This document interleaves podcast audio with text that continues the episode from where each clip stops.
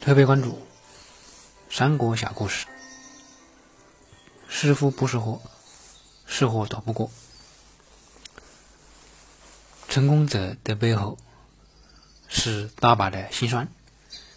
当年刘备三顾茅庐，诸葛亮虽有三分天下的妙计，但刘备当时正依附刘表，身无寸土。尽管对诸葛亮甚为恭敬。却拿不出高官厚禄回报。二十七岁的诸葛亮只能是刘备的宾客，没有一官半职。而关羽、张飞还有个偏将军之类的官职。赤壁之战中，诸葛亮只身赴吴，使孙刘两家联合，以少胜多，大败曹操。刘备得荆州四郡后，才给诸葛亮军师中郎将，还是比偏将军关羽、宜都太守张飞官小。刘备得庞统，大喜。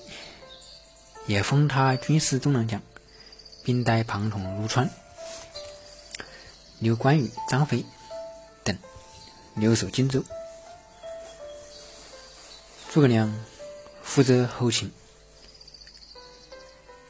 刘备在成都最为倚重的是法正，封他为尚书令，负责执行君主一切政令的首脑。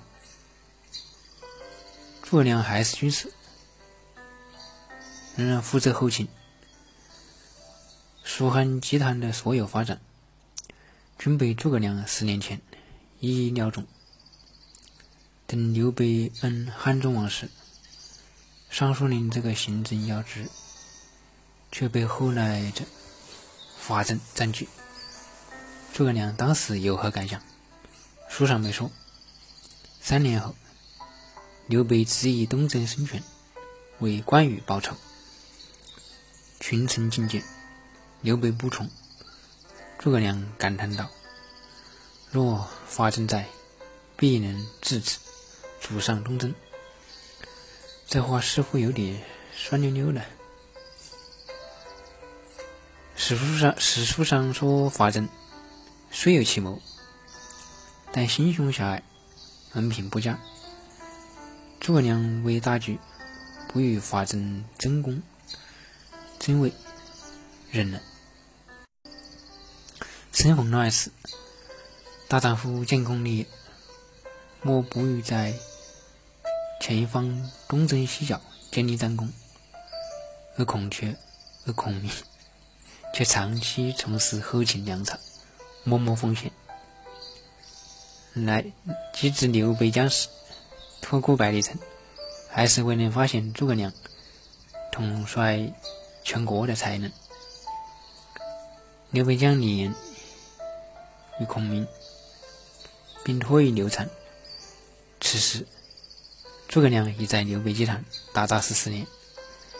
再看诸葛亮学生姜维，姜维二十六岁，时任天水军参军，与。七十四十七岁的孔明交战，兵败而降。第二年升职为中监军、征西将军。五年后封侯，被任命为右监军、辅汉将军。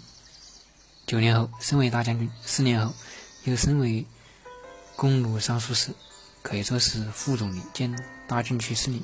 其后十年，蜀汉北伐总指挥就是姜维。姜维久伐曹魏，权倾朝野，后主刘禅没啥本事，整天与太监、皇后游乐，不思朝政。姜维请后主杀皇后，后主不肯，至此，姜维与皇后不和。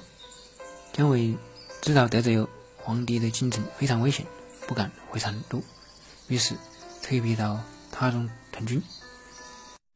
蜀汉重用姜维，姜维也。努力回报，姜维肩负重任，却因与宦官冲突而只得避祸于偏远他州，原地领导，任由领导被小王包围。